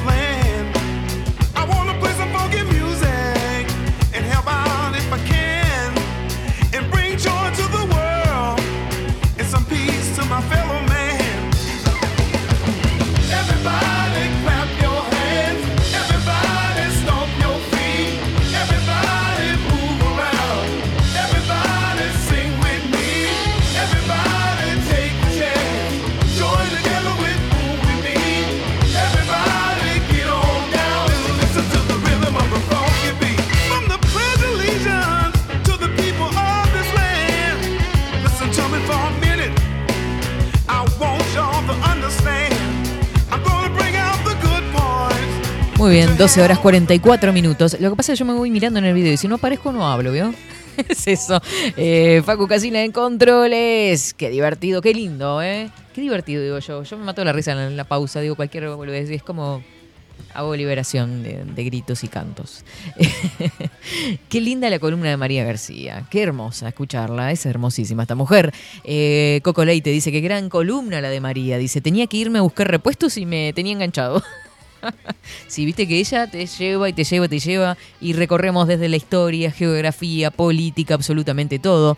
Eh, Alfonsina y Marcela andan por acá. Dice, buen día Katy, saludos a María García, recomiendo este libro de ella, ya lo leímos con Alfo, está muy interesante y recomendable como todo lo de ella. El ciruelo del general, se compró Marcela, así que... em, me estoy muriendo con el aire, chicos. Me muero. Este, así que bueno, muchísimas gracias eh, a Alfonsina y Marcela que están prendiditas por acá y que se coparon con la lectura de María García. Este, espectacular realmente. Yo tengo otro librito que cuando la entrevistamos el año pasado era la publicación de Alter Ego, hermosísimo también. Así que muchas gracias. Por acá Paula también. Hola Katy Facu, excelente columna la de María. Muchísimas gracias a ustedes por estar prendiditos por ahí. Buenos días, Velázquez, ¿cómo le va? ¿cómo le va? ¿Cómo anda? ¿Anda bien? Ah, la miércoles. No, no, no, no. Sí, yo también. Me entró Estuve en la como mañana que igual. mucho ¿eh? calor afuera. ¿Y arranca o no arranca? Sí, sí, sí, sí, estamos ahí. Estamos ahí. Si arranca, arranca. Bueno, ¿cómo anda Velázquez? Qué belia que está hoy, Velázquez. Una cosa primaveral y hace frío. O sea, usted tiene que poner No un hace frío. pañuelito. ¿Usted salió No, a no, la no, pero acá adentro sí hace calor. Acá sí. Pero de Acá me- repente me mata eso. Tendrá que colocarse un pañuelito, vivo acá lindo, coqueto, para que le cubra la gargantita, porque si no, este, claro. Ay, voy a venir de musculosa y de pañuelo en el cuello. No tiene nada que ver Ahí la está, existe la moda. Viene Francia, que Desde puede ponerse un pañuelé. un pañuelé en el cuello para cubrir la No sé garganta. por qué siento que vamos a terminar derrapando después de este momento no, tan no, no, no, no, no. En, fran- en francés, yo, yo, o sea, ¿Usted, ¿Usted usa el pañuelé? yo, este, si yo hablo en francés, este, es una, es mi segunda lengua casi. Sí, igual que el inglés, me imagino. Igual que el inglés. Eh, La- el inglés a veces es- eh, no, lo, no lo pronuncio bien de puro, de, me da vergüenza. De, rebelde. Te- Tengo tanto conocimiento y Mm. hablo tantos idiomas que me da vergüenza mostrar Es un eso a la gente. Claro, soy un políglota. Este, y, y me da vergüenza mostrar eso porque no quiero hacer sentir mal a la gente. Y yo me, me hermano, me hermano con el bajo nivel cultural del Uruguay. me hermano, soy empático, horror, ¿cómo soy sororo. eso? Claro. Entonces bajo al nivel de general que hay promedio del Uruguay. Para no destacar, porque no me gusta destacar así Pasar por encima, ¿viste? así, No, tan no. alevosamente. Hago sentir mal a la gente, tanto con mi belleza física como mi inteligencia suprema. Y bajo a esos niveles, trato de afearme, trato de no cuidar mi cuerpo, de crear panza para no, ¿no? Porque a los hombres de Claro. 40 años que estén en este estado, entiendo que, que sea difícil estar frente de mí. Y también a personas este, grado 5, que si yo expreso lo que realmente sé, de repente. Van a preguntarse para qué estudié tanto tiempo. Y hay cosas naturales de la inteligencia que pasa una vez, una vez cada 100 años, y esta vez le está tocando a Uruguay este, presenciar este, la revelación hecha persona que derrumba paradigmas y crea nuevos horizontes en cuanto al saber. Es jodido. Gracias. es jodido, ¿eh? Igual estoy haciendo terapia no. porque tengo un poquito de problemas de autoestima. O sea, ti- tiendo a tirarme para abajo. Sí, sí, Eh, sí, La humildad ante todo, dice Viviana por Siempre, acá, por ejemplo. siempre, siempre, Le siempre. pañuelé y le coqueté, dice Francés Criollo Sí, Agustín. Oje con el coquete, porque podemos llegar a derraper. ¿eh? En cualquier Eh, momento. Sí, en cualquier no sé momento. por qué siento que a veces este, da pie para cualquier cosa esto. Pero en bueno, fin. eh, algo le iba a decir. Ah, estábamos hablando, porque cuando uno hace un repaso, en este caso María, que hizo un repaso, donde se toca o bordea, me gusta porque María Mm. bordea ahí algunas líneas ideológicas que están a hoy muy candentes, ¿no? Con todo lo que está pasando. Pero Entonces, que excelente. sucedió y era así. Perfecto. Y hablábamos de, en esta cosa de izquierdas y derechas en cuanto a la historia y demás, que podemos estar de acuerdo en varias líneas filos o algunos puntos donde separan las ideologías políticas, digamos, algunos puntos filosóficos, conceptuales, donde separan ¿no? y se identifican las dos facciones, tanto izquierda o derecha. Independientemente de los que quisieron implementarla, eh, lo nefasto que fue esa implementación termina convirtiéndose en facciones totalitarias uno puede estar de acuerdo, por eso puedo hablar con alguien de izquierda, que entienda la, eh, o que visibilice o deje en manifiesto la injusticia de la humanidad. Y entiendo la parte de la derecha o la liberal a nivel comercial o respetar este, las libertades del individuo por sobre el colectivo y demás, que entiendo también y comulgo con ellas. El tema está, y el problema y el debate la confrontación está en cuáles son las estrategias para crear un mundo más este, justo, digamos. Entonces, hemos dado, y se ha notado a lo largo de la historia, y está escrito, y la vivenciaron, que la idea de igualdad de la izquierda termina convirtiéndose en algo nefasto, totalitario, que, mm, por ejemplo, a través de, de lo- de- de- el fin justifica los medios, terminan matando a personas. Entonces, para mí, una buena idea, o la justicia no se puede aplicar a través de, a punta de revólver, o sea, o a, través de, de guerras. O sea, la guerra es a veces innecesaria, siempre es innecesaria, pero la fogonean para, para seguir haciendo esto, dominar el mundo. Pero, repito, cuando uno estudia, se puede maravillar con mentes que han sido de izquierda. Y hay que leerlas, y hay que estudiarlas, hay que entenderlas, que obedecen también a un contexto histórico. ¿tá? Eh, La evolución, la evolución y de, de la raza humana no se da sin guerras, sin revoluciones. O sea, no se da. Son Nosotros fenómenos. son fenómenos. Son procesos muy complejos de muchísimos años, si bien la historia 100 años no son nada, pero son procesos que se dan muy complejos y que es muy de burros este, simplificarlo en zurdo o facho. Exacto. O izquierda o derecha. Claro. Es mucho más complejo los procesos y es mucho más difícil de entender de lo que parece.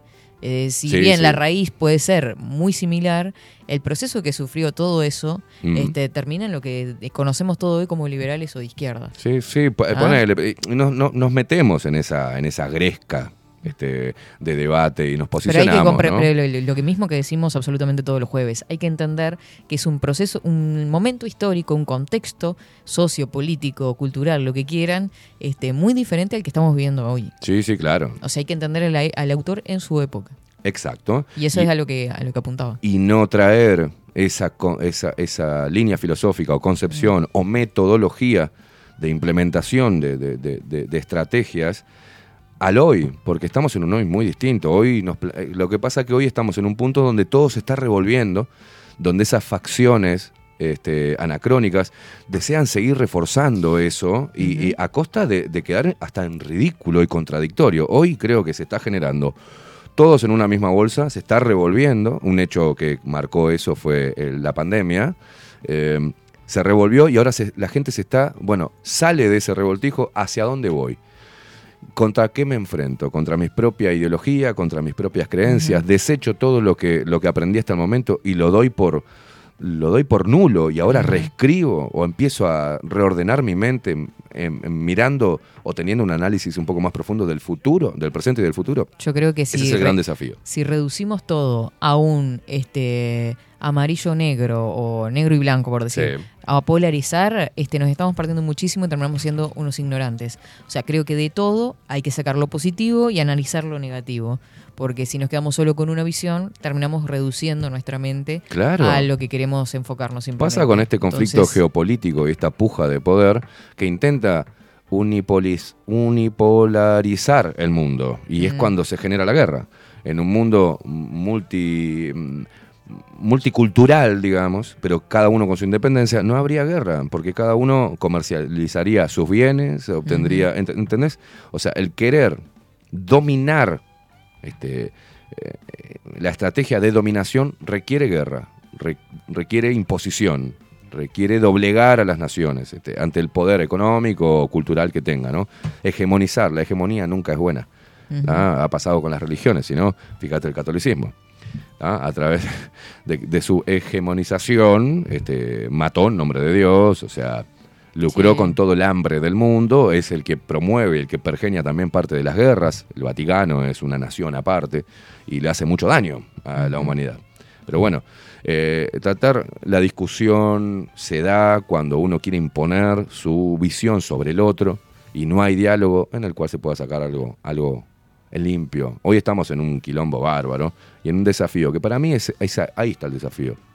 Estamos en otros tiempos y las personas no quieren adquirir nuevas herramientas, quieren seguir desmalezando con el, el mismo, el- la misma herramienta que se hacía hace 70, 80 años atrás. Y eso es imposible, hay que cambiar de herramienta. Son otros los desafíos hoy. No es físico, es mental. Lo ha sido siempre, ¿no? Pero hoy es mental. Y, y hay que entrenar el bocho. Y para eso hay que dejar de ser tan necio y abrirse un poquito, ¿no? A, la- a las ideas que antes desechábamos. Bueno, tomala ahora. Tomala porque te va a hacer falta. Por lo menos escuchalo. Muy bien. Qué profundo que estamos últimamente, bailemos mejor, ¿no? Bailemos, Yo sí. que- Alicia, el mundo dice, el mundo dice que estamos locos, Alicia. Y bueno, Bailemos. por supuesto. Y con la mejor música. Ni que hablar. Ni que hablar. Esto es un indicador de que tenés que ir a bailar con Ana Carla Fernández Graña en Montevideo. Eh, podés descubrir lo que es la magia del tango o podés perfeccionar tu estilo, si ya lo sabes bailar. Eh, te podés comunicar al 099 90 64 46. Repito, nuevo ciclo de tango y danza con Ana Carla Fernández Graña. 099 90 64 46. ¿Usted vio? Excelso. Fue el preámbulo para chivear, ¿no? Para meter un chivo de, de tango. Una cosa de locos. Así nomás como de la nada, bailemos. Entre El mundo todo es esto. una locura. ¿Y sabe qué? Bailemos tango. Claro, aparte lo enganchó con este, Alicia Impresionante. ¿no? Una Un aplauso para, un aplauso para, para nosotros mismos, ¿eh? Para nosotros mismos. Obvio. Ah, somos, los número uno, number one. Olvídate, nos autopercibimos los mejores locutores y los más inteligentes y bellos, Comunicadores. y bellos del país. ¿eh? Y bueno, no sé, quizás de Latinoamérica. Oh, claro que sí. Somos lindos, ¿no? A ver. ¿Qué vamos a hacer, macho? Mire qué bello que salimos. A ver, ponga cara de bella, Velázquez. Ahí va.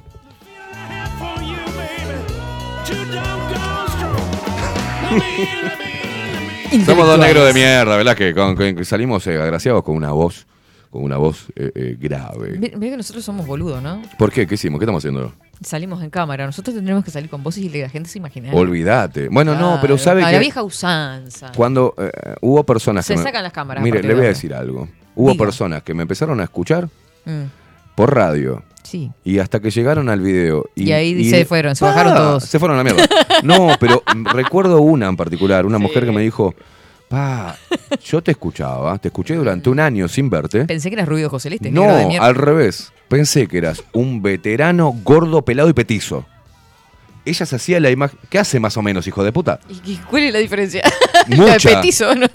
No soy viejo, ni pelado ni petizo. O sea, se imaginaba un gordito, eh, petizo y pelado de Sí. lentes, algo bueno, así me dijo. a mí me "Es pasó salado". una vez, que yo sí salía por radio solamente, Mm. este, pero f- iban a veces a dejarme regalos a la radio. Cosa que ahora no sucede, ¿no? No Pero sucede. antes la, gente usaba dejarme regalos Pensaban en la que usted era radio. la chica de los Tenía mandados. 18, 18 años en ese momento. Y cuando abre la puerta la mujer dice, ando buscando a Katherine. Y yo, claro, imagínense un metro cincuenta en ese momento. Menos, claro. Sí, sí, ya vengo. Ya vengo. Eh, eh, soy yo. Ay, yo imaginaba una mujer de 40 años, me Claro, dice, claro, porque está, y bueno, en fin. Bueno, yo he conquistado mujeres mayores de que yo en mi, en mi adolescencia por, por hablar así, hola, ¿qué tal? ¿Cómo estás? Mm. Claro, decía, opa, opa. Ah, cierro los ojos y hablame, papu. Parece que tuviera una de 30 y no tengo, no siento tanta, Se tanta habrá, vergüenza. se habrá, Se habrá ratoneado. y ratoneado con esa, ¿no? Y lo único que tenía, ¿qué querés? No soy Brad Pitt y tenía que No, manejar con la él, voz. él es eso, ¿no? Va para atrás y para adelante con su humildad. ¿Qué le vamos a hacer? Dios me dio una buena voz y una buena y una Y una larga, buena y una por larga vivir. vida y una larga vida este para yo seguir deleitando a las masas con mis golas. Con qué era, ¿no? ¿Qué? No, a las masas con mis bolas no la voy a deleitar, quédate tranquila. Pero lo mejor No, no. es que ambos... Pelo los huevos sale todo corriendo. No, porque encima van, viste, van- conforme al paso de los años, van perdiendo esa cosa, viste, esa- van cayendo como moco de pavo. hacen- es un bolón de acero dentro de una media de nylon los huevos acá, ¿no? Una cosa que si, si, si no te pones un, un- un- un ropa interior ajustada, por ahí te tropezás en la calle. O, o sin querer, ay, ¿qué te pasó? Nada, me acabo de pisar un huevo. O sea, claro. Es como que pierde. Como la- la- los senos de la mujer, van perdiendo esa turgencia, No ¿no? sé, van no- no cayendo. sé lo que es eso. Van cayendo y después de repente, para secarte abajo la teta, te tenés que poner al hombro la teta, ¿viste? Así te secas abajo. Pasa. Me- los- nosotros también. Levantar eso. A los 60 uno levanta. levanta para lavar todo no eso. puedo creer lo que estamos escuchando. Es como la- las cosas. Yo sabía que este a ¿Viste llegar. que a los elefantes lo, como que les abren las grietas de acá de la verija y, le- y lo lavan? Bueno, más o menos así te pasa, hermano. No sabía que le levantaban Sí, eso. sí, sí, no sí, sí. Le meten un cepillo entre las, entre las Qué horrible. los pliegues, sí, porque quedan como cerrados, profundos, ¿viste? Así nos Por quedan eso los huevos elefantes no hablan, ¿vio? si Claro, hablaran los elefantes, diría, pasátelo vos ese cepillo. Claro. No importa. Pero lo mejor No, es ellos que- disfrutan, ¿eh? ¿Eh? Vos los ves que el elefante hace como carita así como... Y choco, choco, choco le dan. O sea, nos pasa a nosotros de viejos también cuando contratamos una enfermera, ¿viste? Para que nos lave un poco, porque nos hacemos lo que no podemos y de viejos disfrutamos que nos laven las verijas. ¿Terminó? Terminé Perfecto. en, esta, E- ese en este espacio de monólogo. Las bolas de Kami. Hablemos, hablemos sin saber. Pero lo mejor es que ambos se autoperciben los mejores, pero Obvio. sabe eh, basados, no, que no se perciben. En fin, ¿no? Porque fue lo que dijimos. Pero basados en una realidad palpable todos los días. Ah, para nosotros es así. Ah, dice, yo también me lo imaginaba veterano, dice Viviana. Mire usted. Soño, Soño Místico dice, buen día, el francés de Kami eh, parece lenguaje inclusivo con acento. Es verdad. ¿Qué dijo Viviana? Que se imaginaba que yo era otra persona. Sí, que era viejo. Que era viejo, mira vos. y no tenían este pebete. No contaban con esa No contaban con este pebete. Son bien bellos. Ah, no, son bien bellos, dice. Sí, apareció Pepe Le Pew, dice Pepe el Bello, Silvia, dice. Mm. Oh, mi amor, me gusta cuando te, te resistes. resistes. Me gusta Ay, cuando horrible te resistes. Un olor a meo tenía en el zorrillo, pobre gato, ¿no? Asqueroso, ¿Se acuerdan ese dibujito? Qué sí, lindo. espantoso era. Bueno, más o menos una, un- una imagen ahí del hombre y la mujer, ¿no? La mujer siempre escapándose y el hombre persiguiendo. Sí, sí, yo le diré que hasta de- demasiado pesado era. Juro que desde ahora veré a los elefantes de otra manera. sí, sí, sí, claro. Te saqué, te, te hice una imagen. No, increíble. ¿Saben que yo le voy a recomendar, este, más allá de... de- Ah, le, la quiero hacer una invitación. Antes que meta el chivo de su canje. ¿no? Espere, espere. Porque hace horas, yo, o sea, yo quería terminar mi programa y usted se metió a hablar de las bolas. La voy a invitar a, a un proyecto que lo voy a, a ver qué dice la gente. A ver... Sí, quiero hacer un programa nocturno. quiero hacer un programa nocturno sin imagen, solo voces. ¿Usted me está invitando a mí? Yo la quiero invitar a usted a hacer un programa nocturno de música muy variada, pero Lentos. nocturna. Eh, lentos. ¿Qué opina qué- usted? qué- qué temas podrían y ser? podemos leer alguna historia o hacer tipo diálogos, este, ¿no? De- Imagínese que escribe gente soltera. Claro, y nosotros hacemos María de- dice que está sola. Ahí va, hacemos algo así. ¿Qué le parece para la próxima casa, la próxima etapa?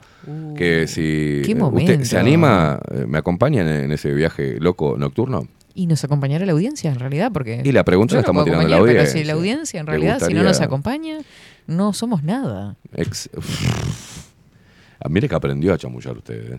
Mire que usted. Yo no aprendí a chamullar, yo esto lo tenía totalmente No, guardado. mire que usted está perfeccionando el arte del chamullo, usted. ¿eh? Muy buena eso. Ay, ¿Qué pasó? Se está, Sí, me han, me han dicho. se está cortando todo. ¿Qué pasó? Bueno, nos vamos, Velázquez, porque parece que. Perdón, ¿usted me está echando de mi propio programa? No, le o pregunto. sea, se mete en el programa y todavía Perdón, dice, la pregunta se es, termina el programa. Nos vamos, Velázquez, sin antes Ah, hacer el chivo de su ahora Qué lindo que tiene las uñas, Ay, Velázquez. vio, me viene con un diseño eh, Precioso otoñal. las manos. Otoñal. A ver, ¿quién se lo...? Y aparte te, te, te masajean, te, Ah, quiero ir. ¿eh? ¿Qué te masajean? Los deditos. Los Uno se siente- deditos. Se, siente mimado. Es lindo. Es lindo. Voy a, voy a ir. ¿Saben de dónde tienen que ir? A UNAMI. Es un centro estético. Mirá. No solo te hacen las uñas espectaculares, a un precio súper económico, porque fue el mejor lugar que encontré. Mira. Sí, es en eh, Wilson Ferreira Aldunate 1176, entre Maldonado y Canelones. Mirá. O sea, muy accesible. Sí. Centro. Hoy está complicado con el tema del paro. Pero Omnibus hay. Este, y síganla en Instagram. Bien. ¿ah? Son divinas las chiquilinas, eh, siempre tienen muchos lugares, o sea, es decir, porque trabajan con varias mesas, no es que sea una persona sola, entonces Bien. atienden al mismo tiempo a mucha bien. gente. ¿Cómo se Eh, llama? Unami. Unami. Así la con encuentra, N. arroba Unami. Sí, estudio. Bien. Ahí tienen perfilado, depilación. Ahora incluyeron también la parte de podología. Opa. Sí, hay que sacar hora y vas tranquilamente y te atienden como una reina. ¿Qué le parece si compartimos el perfil, de, el perfil de Instagram? Lo compartimos en nuestro canal de Telegram. A ver. Soy tan desastrosa con esto. Ay, más atrás, Velázquez, si no, no hace foco. Más atrás, venga, venga, venga, venga, venga. Ahí. Precioso. Una cosa de loco. Tiene preciosas las manos gracias a Unami. ¿Está? Hermoso. Ya muy está. contenta con mis Cumplió con su, con porque su canje. crecieron, porque ¿qué pasa? Le- le- se me quebraban. ¿En serio tenemos que hablar de esto? Bueno, hablemos, tan hablemos. No, no, hablemos como dos no. chicas. A ver, contame de tus uñas. Se me quebraban. Tenía un compañero de trabajo que decía eso. Dice, me voy de acá. Dice, lo único que sé es que aprendí de uñas. como Perfecto. loco". A ver, cuénteme. Este, se- sentí que se me apagaba el micrófono ya. No, que se me quebraban mucho las uñas y empecé un Está haciendo tratamiento. una interferencia no sé en dónde. Sí, ya nos vamos. Este, se me pasaban quebrando y empecé un tratamiento para alargarlas y mire, ahora este, parecen uñas de mujer y todo. Pero, espere, esas uñas no son suyas. Sí, tienen un gel ahora que Ah, las son las endurece suyas. para que no se quiebren. ¡Opa! No, no, no, un espectáculo. Yo pensé que era que me estaba verseando ahí, que se No. ponía unos apli... No, no, no, son suyas. No, no, son mías. Son Qué mías. bueno eso, ¿no? Se Porque ahora pone está un de moda para ¿viste? endurecer nada más. meterse toda la mierda Ca- esa. Se llama capping. Capping. Oh. Sí.